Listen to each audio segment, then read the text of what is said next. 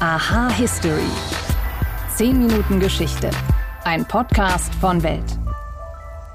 Es ist einer dieser Konflikte in der Welt, von denen jeder schon mal gehört hat, von denen aber die wenigsten genau wissen, worum es eigentlich wirklich geht. Die Unterdrückung der Uiguren durch die chinesische Regierung.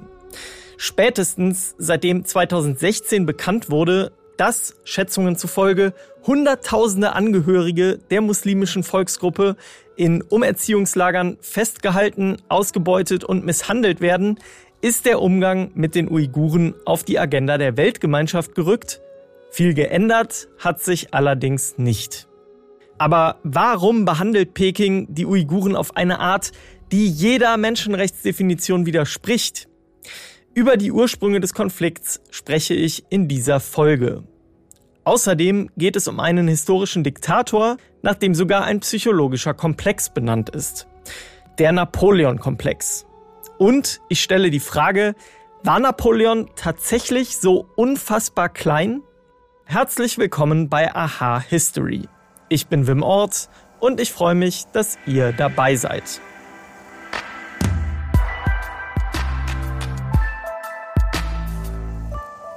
Im Nordwesten Chinas, da findet man Steppe und Wüste, man findet Berge und im Vergleich zum Rest des Landes relativ wenige Menschen. Die unwirtschaftliche Region heißt Xinjiang und trotz der Ödnis ist das Gebiet seit langem hart umkämpft. Seit Gründung der Volksrepublik China 1949 steht Xinjiang unter chinesischer Kontrolle und die dort lebenden Uiguren werden seitdem mal mehr, mal weniger stark unterdrückt. Warum die Regierung es vor allem auf diese Volksgruppe abgesehen hat und wie die Unterdrückung der Menschen in den letzten Jahren eine beispiellose Dimension angenommen hat, darüber spreche ich mit Björn Alpermann. Der Sinologe leitet den Lehrstuhl für Contemporary Chinese Studies an der Uni Würzburg und kennt den Konflikt ganz genau. Hallo, Herr Alpermann. Hallo. Xinjiang ist ja eine ziemlich karge Region. Warum ist ausgerechnet diese Region seit Jahrhunderten so umkämpft? Ja, Xinjiang ist eine zentralasiatische Region mit auch sehr unterschiedlichen Naturformen, von Wüste bis Hochgebirge ist da alles mit dabei. Ähm, das ist eine Region, die sehr rohstoffreich ist, in der es äh, viele Lagerstätten von seltenen Erden, von äh, Kohle, von Erdöl und Erdgas gibt. Also da ist sozusagen aus heutiger Sicht industriell viel zum Auswerten an Ressourcen da. Aber früher war das vor allen Dingen aus äh, strategischer Sicht von Bedeutung, weil sich äh, China, ähm, die Kaiserreiche, immer bedroht gefühlt haben von Reitervölkern, die in diesen Regionen, vor allen Dingen im Norden Xinjiangs, äh, beheimatet waren. In der ersten Hälfte des 20. Jahrhunderts gab es dann ja direkt eine ganze Reihe von politischen Umwälzungen, nenne ich es mal. Was ist damals passiert? Wie sah das damals aus? Also das Wichtigste war erstmal, dass 1911 die ähm, letzte Kaiserdynastie, die Qing-Dynastie, gestürzt wurde und die Republik ausgerufen wurde. Diese Republik war aber nie wirklich stabil, äh, sondern war geprägt von Bürgerkriegen, interner Zerrissenheit, auch äh, Invasionen, also die japanische Besatzung erst der Mandschurei, später auch dann Ostchinas. Das alles hat dazu geführt, dass nie so wirklich ein Frieden eingekehrt ist. Und Xinjiang war in dieser Zeit eigentlich selbstverwaltet durch einen äh, chinesischen Gouverneur, der sich auch nominell zumindest der nationalen Regierung zugesellt hat, aber der eigentlich äh, sich nicht rein, reinreden lassen wollte in äh, seine Belange. Die Sowjetunion, die ja in der Zeit auch gegründet wurde, ähm, hat sich auch dort eingemischt. Teilweise gab es ähm, Versuche dort ähm, unabhängige Staaten auch zu gründen. Das war einmal in den 30er Jahren sehr kurz der Fall. Da gab es eine Republik Ostturkestan und dann etwas längerfristig in den 40er Jahren äh, eine zweite Republik Ostturkestans, äh, die aber eigentlich ein ähm, Satellitenstaat der Sowjetunion war. Und dann kommt eben China auch ins Spiel. Die haben nach der eigenen Staatsgründung der Volksrepublik dann ja angefangen, immer mehr den Einfluss dort zu suchen. Wie kam China dazu? Naja, China, also die äh, kommunistische Volksrepublik China, hat Xinjiang nie aufgegeben, so wie auch die Republik China immer darauf beharrt hat, Xinjiang ist Teil ähm, des äh, chinesischen Reiches. Und als die Kommunisten sich äh, gegen die Nationalisten im Bürgerkrieg durchgesetzt hatten, 1949, wurde die Region erstmal integriert als eine Provinz, später dann auch autonome Region der Uiguren, Xinjiang, das ist der offizielle Name. Also da wird äh, sozusagen nominell zumindest anerkannt, dass das eine Region ist, in der andere ethnische Gruppen als die ansonsten ja äh, dominierende han-chinesische Bevölkerungsgruppe vorherrscht, leben. Sie haben es jetzt schon angedeutet, andere ethnische Gruppen. Welche Rolle spielt auch speziell die der Religion in diesem Konflikt? Also in Xinjiang, das sind fast alles ähm, muslimisch gläubige Gruppen. Die größte darunter sind die Uiguren, die damals zu Beginn der Volksrepublik über 70 Prozent der Bevölkerung gestellt haben. Die Han-Chinesen waren dagegen nur etwa acht bis zehn Prozent, also deutlich in der Minderheit. Und ähm, den Rest haben dann andere kleinere Gruppen ausgemacht.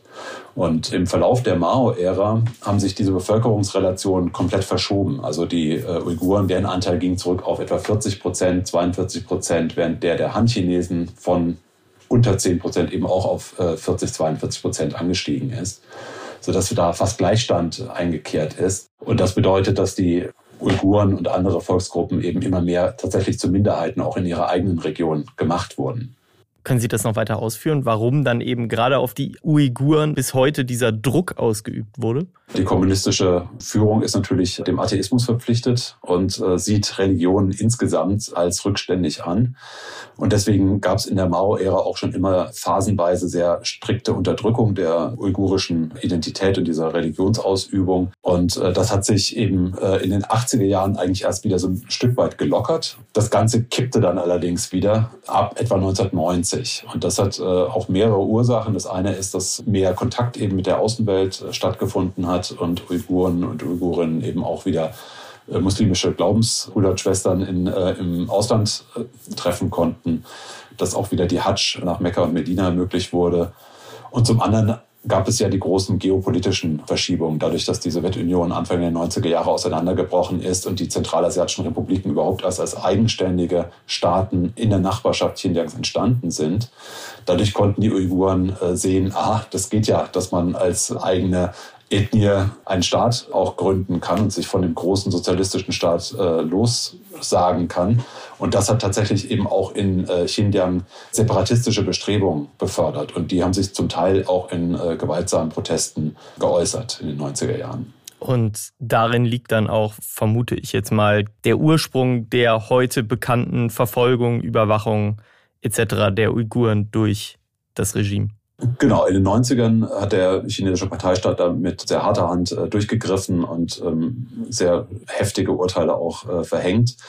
Und ab den 2000er Jahren kam er durch den Angriff vom 11. September auf die USA, der globale Krieg gegen den Terror, den Präsident Bush ausgerufen hat, noch als Element hinzu.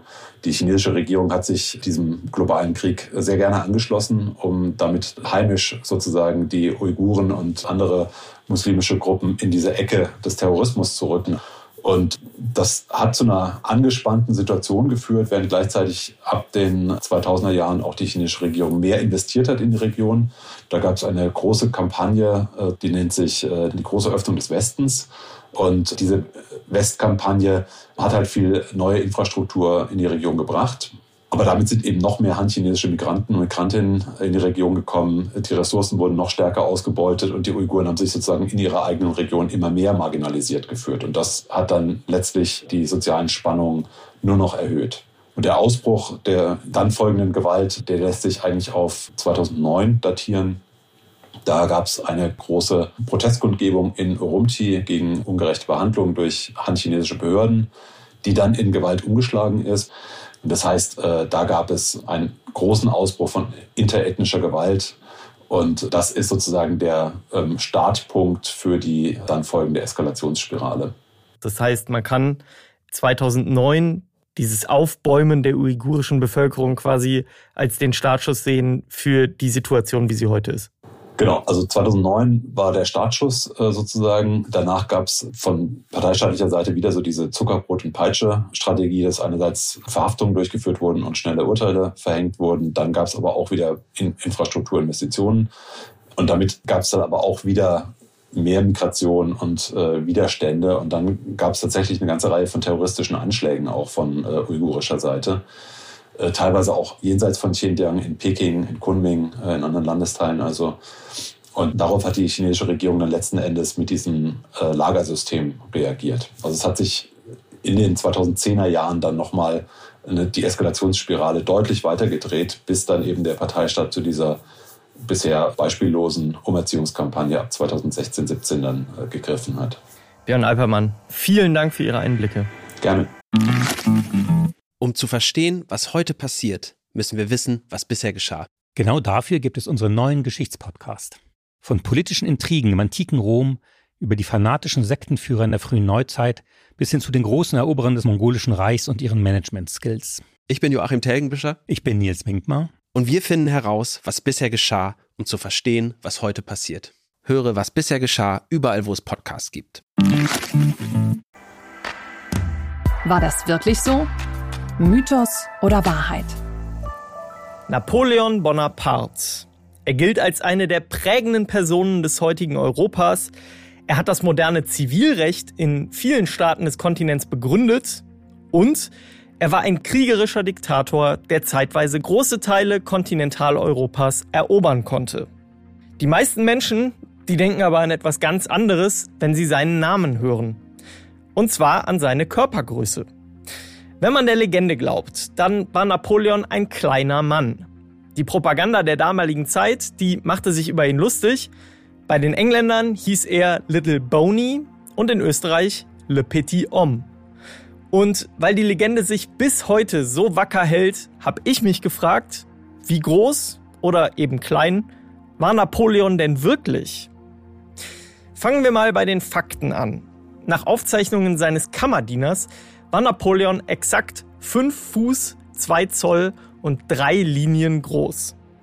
Umgerechnet kommt er damit auf 1,68 Meter. Andere Quellen, die sprechen von 1,69 oder 1,66. Er war also knapp 1,70 Meter groß. Klingt heutzutage nicht besonders viel für einen Mann, man muss aber bedenken, dass die Menschen damals generell nicht so groß wurden wie heute. Das lag unter anderem an der Medizin und auch an der schlechteren Ernährung der Menschen. Und andere Zeitgenossen wie Goethe mit 1,69 oder Friedrich der Große mit gerade mal 1,60, die gelten heute beide nicht als sonderlich klein. Aber woher kam dann das Gerücht über Napoleon? Erstmal ist es natürlich eine Aufgabe der Kriegspropaganda, Diktatoren feindlicher Mächte ins Lächerliche zu ziehen. Bei Napoleon kam damals aber noch die Besonderheit dazu, dass die Länge eines Fußes international nicht genormt war. Der englische Fuß war zwei Zentimeter kürzer als der französische, sodass Napoleon auf der Insel nochmal zehn Zentimeter kürzer erschien als zu Hause in Frankreich. Abschließend umgab Napoleon sich im Alltag mit Militärs, die enorm hohe Bärenfellmützen trugen. Daneben sah er selbst mit seinem Zweispitz, einem damals bekannten Hut mit zwei Ecken, nochmal kleiner aus. Und aus all diesen Faktoren ergab sich schließlich die Legende über seine Körpergröße, die dem französischen Diktator bis heute nachhängt. Napoleon war also nicht besonders groß, aber klein war er in seiner Zeit eben auch nicht. Wenn euch diese Folge gefallen hat, dann freue ich mich, wenn ihr uns auf den Podcast-Plattformen abonniert. Bei Apple Podcasts und Spotify könnt ihr uns außerdem eine Bewertung dalassen. Und wenn ihr Fragen, Ideen oder auch Kritik habt, dann schreibt uns eine Mail an history@welt.de. Danke euch fürs Zuhören und bis zum nächsten Mal.